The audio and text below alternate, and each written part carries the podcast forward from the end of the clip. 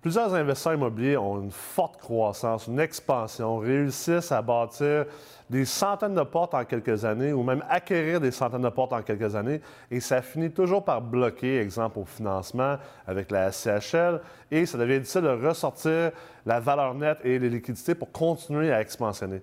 C'est là que la gouvernance financière d'une société immobilière devient extrêmement importante. Alors aujourd'hui, avec le CFO de la MREX, Dr. Christian Bordelot, on va justement parler comment vous aider à débloquer votre expansion.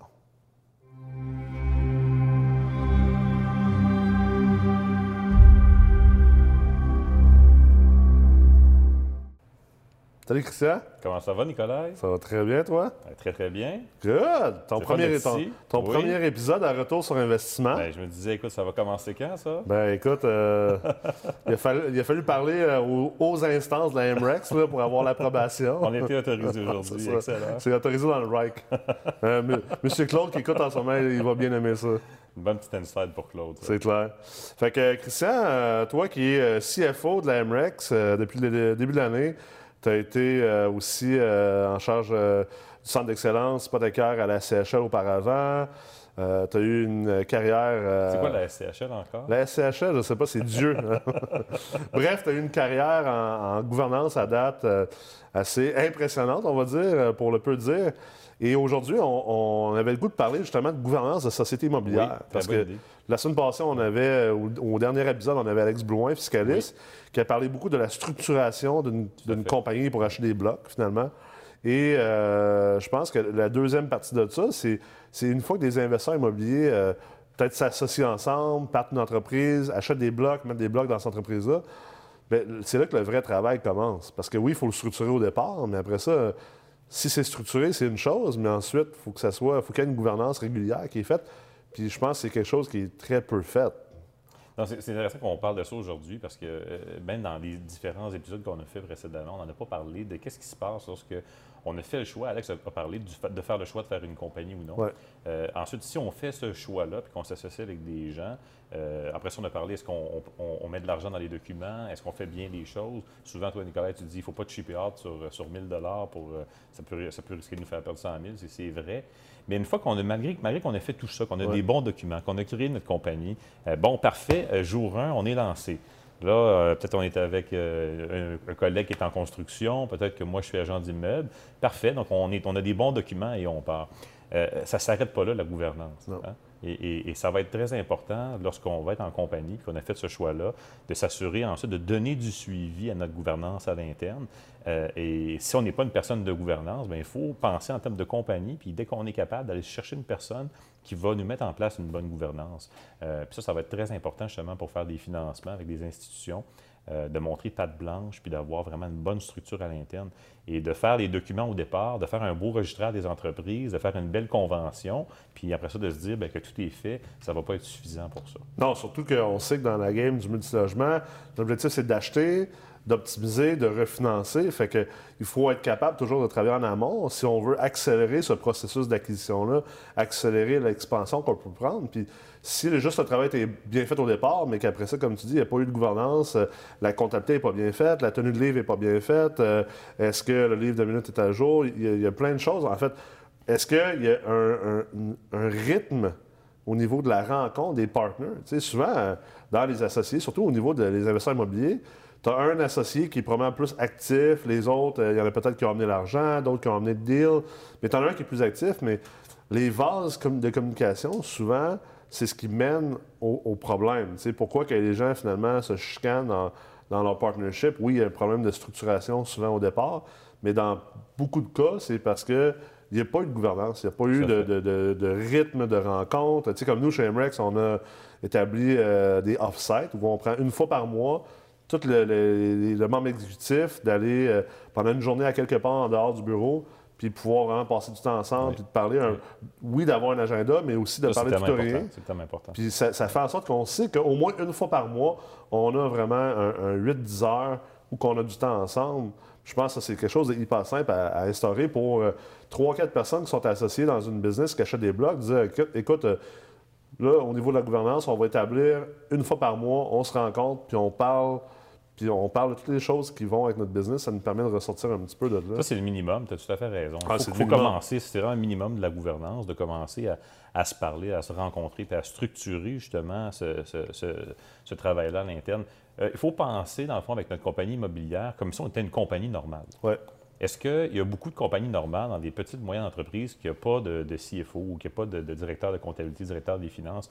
Est-ce que c'est possible de rouler une compagnie pendant plusieurs années, de faire des beaux profits, puis euh, ne pas s'intéresser à ces questions-là? Donc, il y a le volet de gouvernance interne, mais ensuite, la phase 2, c'est de dire, ça prend quelqu'un qui a ses lettres de noblesse et il a des capacités, finalement, de prendre en charge tout l'ensemble de la gouvernance. Dans la gouvernance, on a justement euh, les formalités, les processus qu'on vient de discuter, qui est notre première phase, une bonne structuration qu'on a peut-être déjà fait.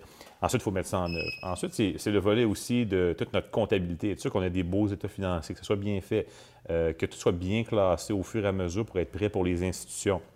Ensuite, on a le volet gestion de risque. Donc, on fait de l'investissement. Il y a énormément de gestion de risque à faire. Est-ce qu'on fait une bonne gestion de risque? Est-ce qu'on alloue nos capitaux de façon efficiente? Bien, parfois, on n'a pas nécessairement, notre partner ou nous-mêmes, on n'a pas nécessairement été formés dans ce domaine-là. Euh, on a laissé nos emplois, on s'est lancé, c'est notre passion, on fait ça à temps plein.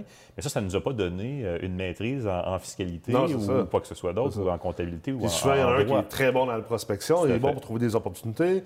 L'autre, il est peut-être très bon dans, dans l'analyse des immeubles ou dans la gestion des locataires. Mais ça prend quelqu'un qui focus sur chacun de ces chapeaux-là, si on veut. Tout à fait. Puis en plus, en plus de la, la gestion de gouvernance, bon, on pense, lorsqu'on parle en, termes de financement, c'est pas uniquement. euh, tu sais, on est très porté à penser, bon, je vais aller voir des banques, je vais aller voir des investisseurs, mais un des plus gros volets qui, qui est oublié, c'est tous les programmes actuellement qu'il y a. Euh, je- lorsque j'étais à la SCHL, on a lancé la stratégie nationale sur le logement, c'est 40 milliards. Ouais. Euh, euh, il y a énormément de programmes actuellement. Il faut être outillé pour les comprendre. Il faut être capable de les décortiquer. Il faut être capable de préparer ce que j'appelle ces armées de papier-là qu'on qu'on va lancer pour euh, se qualifier à ces programmes-là, faire le suivi. Ça fait partie de notre gouvernance générale, ça fait partie de notre financement, notre gestion de risque. Il faut être capable de faire ça. Euh, Lorsqu'on veut, euh, on a aspiration finalement à être une entreprise immobilière, puis Ouais. on veut grossir, puis on veut avoir de la croissance. Donc, toujours de penser, on se dit, ben, des fois, Ah, c'est juste des blocs, je n'ai pas nécessairement besoin. Mais si tu as une entreprise qui, qui est dans le million de dollars ou même un petit peu plus petit, puis tu t'en vas là, euh, pense que n'importe quelle autre entreprise aurait besoin d'avoir justement un directeur des finances ou un CFO ou une bonne comptabilité interne avec un processus de gouvernance. Donc, c'est aussi essentiel quand on fait de l'immobilier. Puis, tu sais, des cas concrets, je pense, euh, entre autres, à, à des investisseurs que je connais qui ont peut-être euh, 150 portes.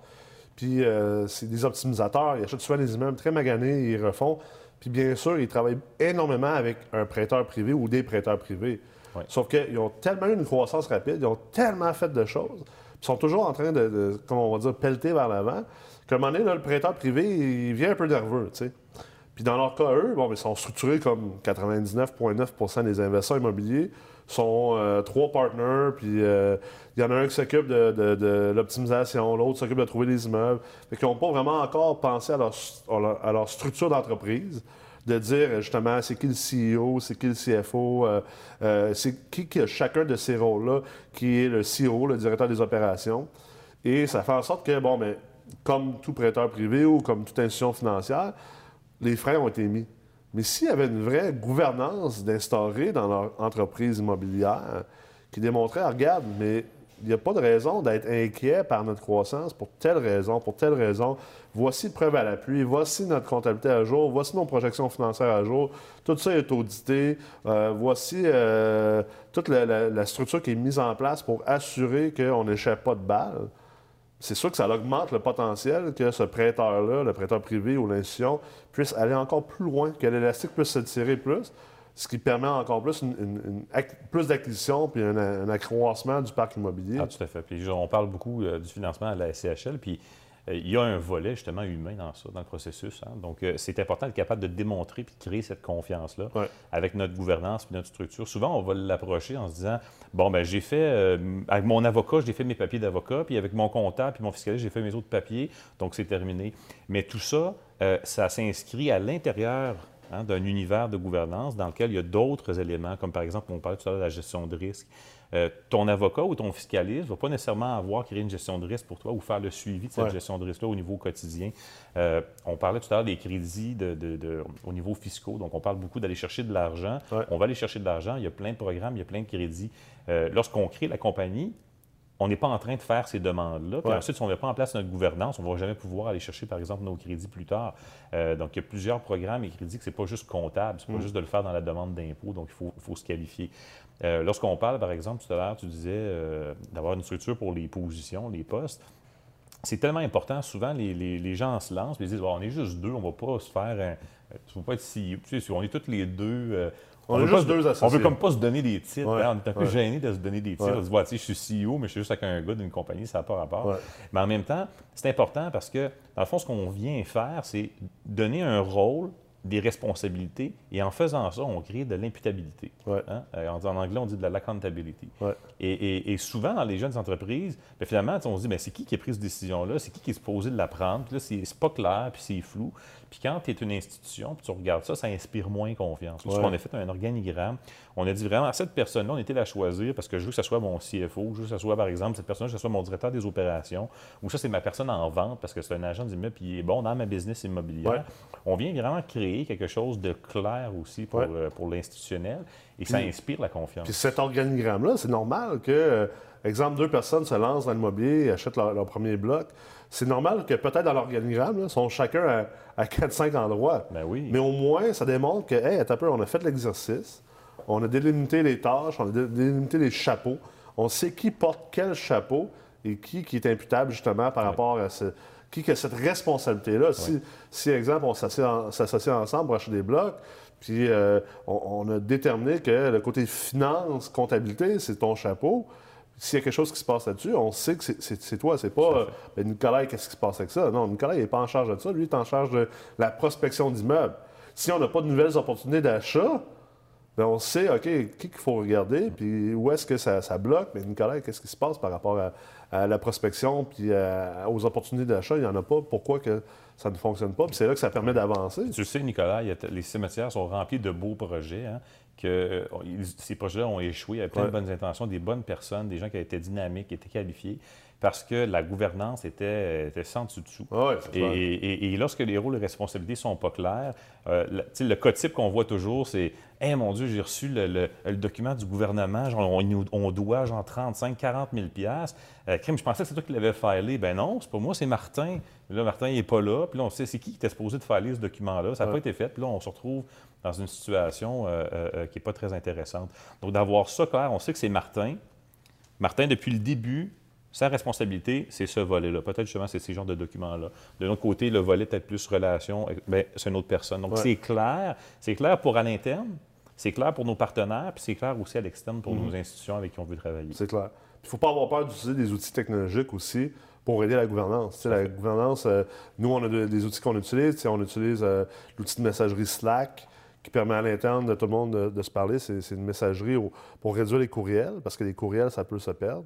Puis euh, on utilise euh, le Write. On en a parlé au début, là, que, que- le fameux qui est un outil de, gestion de projet. Mais pour nous, chez MREC, c'est notre, c'est la colonne vertébrale, si on veut, de, c'est- la voûte de, de l'entreprise. Tout passe par là. La communication, la gouvernance passe par là. Puis après ça, exemple en comptabilité, la- on a décidé d'aller avec QuickBooks. Il y en a d'autres, mais Ouais. mais il ne faut pas avoir peur d'utiliser ces technologies-là. Puis je pense que c'est beaucoup plus simple de les instaurer au départ. Sais, deux personnes s'associent, achètent un premier six logements. C'est pas mal plus simple de les instaurer tout de suite que Tout à fait. de les instaurer qui étaient rendus à 175 portes. là. Tout à fait. Puis ce qui est intéressant avec des outils comme Bright, là, on a choisi Bright, mais il y a le, le Productive, il y a Monday. Ouais, Ce sont Asana, des-. C'est tous des, des outils, dans le fond. Quel est le, le but de cet outil-là? C'est de faire exactement ce qu'on vient de dire, c'est de créer de l'imputabilité. Ouais. Donc, je vois Nicolas il est en charge de cette tâche-là. Cette tâche-là est en attente ou est, est en cours, puis elle est due de 17. Donc, ce document-là qui doit être filé avec, euh, je dis n'importe quoi, la CNESST Ouais. ou le- le- la Ville de Montréal, pour vendredi, bien, il est là. Puis à chaque jour, je reçois un, courriel qui me dit Oh, Nicolas, il n'a pas encore filé son document. Puis je peux faire un suivi avec toi, dire Nick, finalement, qu'est-ce qui se passe avec ce document-là? Euh, Je pense que ça, c'est vraiment de quoi qui est minimum. Ça coûte pas cher. Ouais, ouais. C'est vraiment là, le premier outil que tout le monde devrait se, se mettre en place dans une, dans une petite business, là, même si tu fais juste commencer. C'est un outil pour suivre justement les projets, puis toute la paperasse administrative là, qui doit être filée. Euh, c'est vraiment intéressant de la mettre de- là-dedans puis de faire le suivi de, de ça. Puis ça amène beaucoup d'imputabilité dans l'entreprise. Parce que l'administration d'une société immobilière, tu sais, souvent les gens ont en tête, euh, comme propriétaire de bloc, la gestion locative, la gestion des blocs, des locataires. Mais l'administration en tant que telle de cette entreprise-là est hyper importante souvent, les gens vont dire, tu sais, je l'entends énormément à travers nos étudiants, à travers euh, tous les événements dans lesquels que, que- que je suis conférencier ou que, que je suis présent. Ah, mais moi, je suis pas bon pour gérer une business. Ah, je suis pas bon. Puis, tu sais, même moi, pendant longtemps, je me suis dit, ah, je suis pas bon pour gérer une business. mais, ouais. mais je pense que ça revient à. Tu peux pas savoir. En fait, en fait je pense pas que personne n'est vraiment pas bon à pas gérer une business. Mais il s'agit d'être bien outillé. Tout à fait. C'est comme dire, euh, moi, je suis pas bon pour, euh, pour, euh, pour clouer. Non, mais t'as pas de marteau. C'est clair que tu peux pas être bon pour clouer, t'as pas de marteau, tu sais. Puis tant son temps que t'as pas ces outils-là, tu peux pas vraiment déterminer si t'es bon ou pas. Puis la vérité, c'est que avec ces outils-là, peut-être que tu pas un intérêt nécessairement pour ce travail-là. Ça, ça se peut très bien.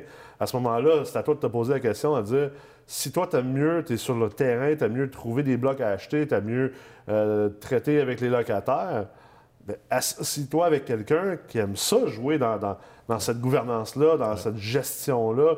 Mais ultimement, même cette personne-là, ça va lui prendre des bons outils pour. Puis encore une fois, il ne faut pas te chipper parce que peut-être que ton QuickBooks va te coûter, je ne sais pas moi, 50 par mois au départ, puis euh, ton, ton gestionnaire de projet à Sana ou Rike ou Monday va te coûter un autre euh, 50 par mois, mais c'est un 100 par mois. Ça peut monter à 150, tout ça, mais, mais, mais c'est important d'investir là-dedans comme investisseur immobilier. Puis tu l'as dit tantôt, en fait, tu as mis le doigt dessus. Comme investisseur immobilier, puis tu sais, on a même parti d'une série là-dessus qui s'appelle Vocation Immopreneur. Ben oui. Tu es un immopreneur, tu es Oui. un entrepreneur. Tu dois monter ta business d'acquisition de blocs comme si c'était une business, comme si c'était un gage, comme si c'était un, bureau de comptable, un bureau de fiscaliste. Ça doit être une business. Puis je pense que c'est là qu'il y a eu une grosse lacune au niveau des investisseurs immobiliers. C'est les investisseurs immobiliers en général n'ont jamais eu cette mentalité-là. C'était juste une mentalité de Ah, ben j'achète un bloc. Ah, puis je n'achète un autre bloc. Ah, puis je n'achète un autre bloc. Puis tu sais, tu le sais, je veux Ben dire, t'as- t'as Ben grandi dans un- Ben une famille où il y avait, tu sais, Ben oui. où il y avait des immeubles. Tu as même, tu sais, t'as même travaillé comme CFO dans, dans le parc immobilier, euh, oui. la belle lurette. Là. C'est vraiment, je pense, c'est un changement de mentalité. C'est vrai que c'est un changement de mentalité. Moi, je me rappelle mon père, dans le temps, euh, justement, lui, il voyait son comptable peut-être une fois par, euh, par trimestre. Ouais. hein, Et puis, euh, C'était ça la gouvernance. C'était ça la gouvernance. Il y avait, il y avait, ces chiffres, il les avait jamais à jour. Il n'était Ouais. pas capable de maximiser son- ses investissements. Mais c'était un autre temps. Aujourd'hui, on parle d'outils, comme on disait tout à l'heure, le, le- le QuickBook. Il y a beaucoup de gens qui vont aller, par exemple, avec le Sage. Mais le Sage, il n'est pas en ligne. Ouais. Tu n'as pas tes informations en temps réel. Donc, c'est encore une histoire où une fois par mois, tu vas avoir un rapport où tu vas aller voir ton comptable. Ouais. Ou si tu fais affaire directement avec un comptable qui a sa propre solution sur son serveur ou sur son disque Tout va être pris chez eux. tout est pris chez eux. Donc, toi, à tous les jours, tu as envie de prendre des décisions, faire de la gestion de risque, tu n'as pas tes informations. Ouais. Euh, donc, des fois, un outil comme QuickBook est en ligne, lui, qui est peut-être plus simple, qui pourtant est même considéré comme étant un petit peu moins complexe qu'un Sage. Mais le fait que tu as l'information en temps réel, tout dépendant de la grosseur de ton entreprise, ça peut être intéressant. Euh, Je pense que comme investisseur immobilier, les investisseurs immobiliers ils veulent tous avoir de la liberté. Ben oui. C'est un peu la raison Ben pour oui. pas faire ça. Ouais. Ils veulent aller justement en- à Miami, puis euh, se promener en yacht, ou ils veulent aller voyager en, en, en Asie. Ben, tu as la gestion de ton entreprise qui est disponible partout. Tout Pourquoi.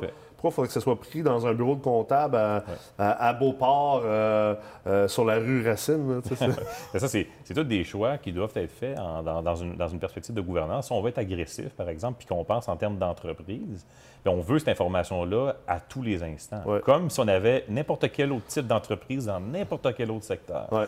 Si on est dans une perspective de genre, j'ai des blocs, puis dans le fond, c'est juste un investissement tranquille, puis je fais pas rien. Je m'assois là-dessus. Ça peut, ça peut être suffisant de voir son comptable une fois par deux, trois mois. Euh, mais c'est toujours de la question de perspective. Tout à l'heure, tu disais, euh, tu sais, c'est sûr que je suis pas bon, j'ai pas les bons outils. En fait, moi, je dirais, je flipperais ça de bord, puis je dirais, même si tu es le meilleur charpentier menuisier, si tu n'as pas des bons outils, tu ne pourras pas faire un bon travail. Non, ça. Donc, il faut vraiment, puis ça, ça fait partie de toute notre gouvernance, puis là, on en nomme juste quelques-uns, là. mais il y a énormément d'outils qui doivent être mis en place pour aller vraiment travailler au maximum, être le plus efficient possible dans l'utilisation de nos capitaux. Puis l'histoire et, et- et la phrase qui revient le plus souvent, c'est comme Ah là, j'ai plafonné, là, j'ai un problème de capitaux, j'ai besoin de plus de capitaux. Puis c'est tout le temps la même histoire. Des fois, là, il y a un 10, 15 là, qu'on peut aller chercher juste en efficience interne Ouais, en travaillant sur notre gouvernance. Mais comme on n'est pas conscient de ça, on ne le sait pas, puis on se tourne vers l'externe. Mais il y a beaucoup de choses à faire à l'interne avant d'aller à l'externe. Je pense que c'est aussi une question de quelle vitesse que tu veux avoir pour prendre l'expansion. Souvent, on l'entend, les gens, ils veulent 100 portes en 5 ans.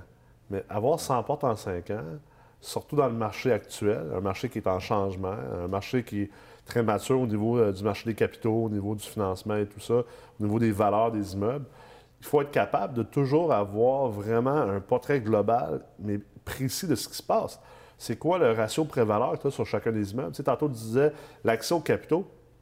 Combien d'investisseurs que je rencontre, que tu te rends compte que hein, tu as peu en ce moment, tu as, du levier que tu n'utilises pas. Puis dans le multilogement, c'est une game de toujours constamment maximiser le levier, réinvestir, maximiser le levier et réinvestir. Puis c'est pas du rocket science. Je veux dire, euh, c'est pas comme si tu t'en ouvrir des nouveaux marchés aux États-Unis puis que tu n'es pas sûr que tu vas générer ces revenus-là. C'est tu achètes un bloc avec des locataires déjà dedans qui payent un certain montant, puis ils vont le payer le montant. Fait que tu n'as pas vraiment de risque. Alors, ton risque, c'est plus de dire en ce moment, j'ai 150 euh, 000 de levier qui dort dans mes immeubles que je pourrais refinancer comme ça pour acheter un autre immeuble, mais je ne le fais pas. Puis en investissement immobilier, si tu ne refinances pas pour réinvestir pour acheter d'autres choses, tu génères juste du rendement simple. Puis Warren Buffett l'a dit, je pense, la huitième merveille du monde, c'est quoi? C'est le rendement composé. C'est d'être capable de, générer du rendement sur du rendement sur du rendement constamment. Mais, pour faire ça, il faut que tu sois à jour dans tes, finances, dans tes financements, puis que tu aies vraiment un portrait fort sur la manière que ton entreprise roule si tu ne gères pas ça comme une entreprise, ben, tu ne peux pas le savoir. Ben, exactement. Puis, je veux dire, on dit tout à l'heure, est-ce que tu veux avoir de l'information à tous les, trimestres ou une fois par année? Euh, si tu es dans un mode de gouvernance comme ça, tu n'auras pas l'information pour faire ces choix-là. Puis peut-être à 6 logements, tu peux t'en sortir, mais à 300, à 500, à 800, peut-être pas. Puis peut-être même qu'à 6 logements, tu peux pas t'en sortir parce que ça va euh, imputer ou ça va ralentir ta capacité d'acheter un deuxième six logements plus rapidement. c'est justement, moi, je, m'en allais là. J'allais dire plutôt, en fait, plus tu es petit, puis plus tu veux grossir rapidement, plus tu as besoin justement d'avoir une gestion de gouvernance tôt dans ton projet puis dans ton entreprise. C'est moins lourd à monter, en fait. Oui, mais chaque, chaque dollar est d'autant plus important quand tu es petit et tu veux grossir rapidement. Parce que tu en as moins, justement. le, ce qu'on dit, le marginal utility de ce dollar-là, il est beaucoup plus grand quand tu es petit. C'est un, peu, euh, un peu comme lorsque tu es pauvre versus tu es riche, tu veux acheter une peine de lait. la valeur marginale de la peine de lait n'est pas la même, même si c'est la même valeur absolue. Euh, donc, je pense que plus tu es petit, plus, plus puis tu es stratégique, plus tôt tu veux t'intéresser à ça pour être capable d'aller chercher justement le maximum de, tous tes investissements, puis grossir, puis avoir de la croissance que tu veux avoir. Ben oui, puis ce travail-là, en fait, le retour sur investissement, il est rapide, parce que d'un, la compétition en ce moment, quand tu achètes des immeubles, puis que tu veux, exemple, décider de, lever des fonds d'investisseurs euh, passifs, d'associés, bien sûr, de manière légale, mais si tu n'as pas une belle structure, comme on a parlé avec Alex Blouin, mais qu'en plus, tu n'as pas de gouvernance, ça va être difficile. Si tu as tout ça en place, puis qu'en plus, ça, c'est pas la norme dans le marché actuel, bien, quand toi, tu vas parler avec les investisseurs potentiels, avec des investisseurs qualifiés, avec des partenaires, eux, ils vont être hyper. Ils vont être en, confiance. Ben parce qu'ils vont dire Waouh, regarde-moi ça, qu'est-ce qu'il y a comme entreprise OK, peut-être qu'il y a juste un 6 logements, peut-être qu'il y a juste 18 euh, logements, mais il est tellement bien structuré, ça, ça respire la confiance. Puis j'ai le goût d'embarquer là-dedans. C'est là qu'après ça, tu te mets à. Moi, ce que j'appelle dans, le cours, euh, dans le cours sur les partenariats de Jules Miller, c'est que tu veux être. Tu veux être un aimant pour le capital. Tu veux attirer du capital, tu veux attirer des investisseurs et des partenaires. Tu veux pas être dans le mode où tu es en train de courir après le monde puis courir après de l'argent. Parce que quand tu cours après de l'argent, tu es dans une position de faiblesse, puis souvent, ben, tu fais des mauvais deals. Puis quand, à, moins que tu as, une valeur nette déjà de 5 millions, ce qui n'est jamais le cas pour les investisseurs immobiliers débutants, tu as besoin d'être un, aimant pour cet argent-là, parce que tu as besoin de ce capital-là pour acquérir d'autres blocs, faire de la création de valeur, puis toi, bâtir ta valeur nette. Puis lorsque tu es petit, justement, c'est ton indice de confiance est plus faible que lorsque tu es plus gros. On sait, plus on grossit, plus l'argent vient à nous. On n'arrête pas de le dire, on entend les histoires. Lorsque tu es petit, dans le fond, tu vas c'est là que tu as besoin de plus d'argent. C'est là que ton indice de confiance est le plus bas. Donc, on parle de, la gouvernance, on parle des processus, on a parlé d'outils, on a parlé plein d'affaires, mais c'est aussi qui qui est avec toi pour la mettre en œuvre, cette gouvernance-là, puis donner la confiance. Et lorsque, euh, moi j'étais plus au niveau euh, des institutions, euh, lorsqu'on rencontre des gens, puis que ces gens-là sont entourés, puis qu'à la table, mm. il y a une personne très crédible, qui a des lettres de noblesse, qui parle le même langage que nous, hein, au niveau financier, au niveau comptable, au niveau de, de l'audit, etc., ça inspire tellement confiance de travailler parce qu'on sait que cette personne a une désignation professionnelle, qu'elle est responsable, il y a un track record, il y a un historique. Euh, puis c'est pas pour dire que les d'autres personnes qui, comme, qui sont en construction ou qui sont agents d'immeubles ne sont pas euh, capables de bien se présenter. Mm. Mais tu sais, est-ce qu'on se ferait confiance à soi-même pour rédiger un contrat si on n'est pas avocat? Ouais. On dit même, l'avocat qui a lui-même comme client a un fou comme client, hein, Ouais. à, à quel point Ouais, il faut, il faut s'aider puis s'entourer. Donc c'est la même chose en finance, c'est la même chose en gouvernance, c'est la même chose en, en- en comptabilité, en, en fiscalité. Il faut qu'elle s'entourer. Puis tout ça, ça fait partie de notre structure de gouvernance. Puis pour la gérer, cette structure-là, il faut avoir quelqu'un qui est à l'interne, Ouais. qui est capable de faire cette gestion-là, puis d'y donner vie aussi. hein. Parce qu'on a beau avoir les plus belles structures, on le voit parfois au gouvernement, des beaux programmes, des, des belles structures, mais finalement, c'est un échec total parce que dans la mise en œuvre de ça, euh, finalement, ce n'était pas les, les bonnes personnes au bon moment, à la bonne Ouais. place pour donner vie finalement à ces idées-là. C'est là que si tu as, l'ambition comme investisseur immobilier, comme immopreneur, tu dois être t'entourer parce que tu ne peux pas tout faire. Puis comme tu dis, euh, souvent les investisseurs immobiliers sont très bons dans l'immobilier, sont bons, par exemple, dans soit la construction, soit l'optimisation, la gestion locative, la prospection. Euh, c'est rarement le cas qu'ils ont un background euh, justement financier, gouvernance. Puis éventuellement, ça va bloquer. Au niveau du financement, quand tu as une croissance rapide, tu n'as pas le choix de passer par la SCHL parce que c'est là que tu retires ta valeur pour aller acheter d'autres immeubles. Puis tu sais, tu as été à la SCHL, tu le sais. Euh, sauf que quand tu as trop de croissance rapide, à un moment donné, la SCHL, les, les souscripteurs deviennent nerveux. Fait que là, dans le jargon du multilogement, on est comme, on, dit, OK, ben là, je suis bloqué avec la SCHL parce qu'ils trouvent que j'ai grossi trop vite. Je, suis parti de, de 16 portes à, à 240 portes en deux ans et demi, avec des immenses optimisations. Mais en fait, c'est pas nécessairement que tu as trop grossi rapidement. C'est que dans les yeux de l'institution et des souscripteurs, tu n'as pas la structure pour supporter encore une croissance aussi rapide dans les prochaines années. Fait que là, ils vont te ralentir dans tes financements.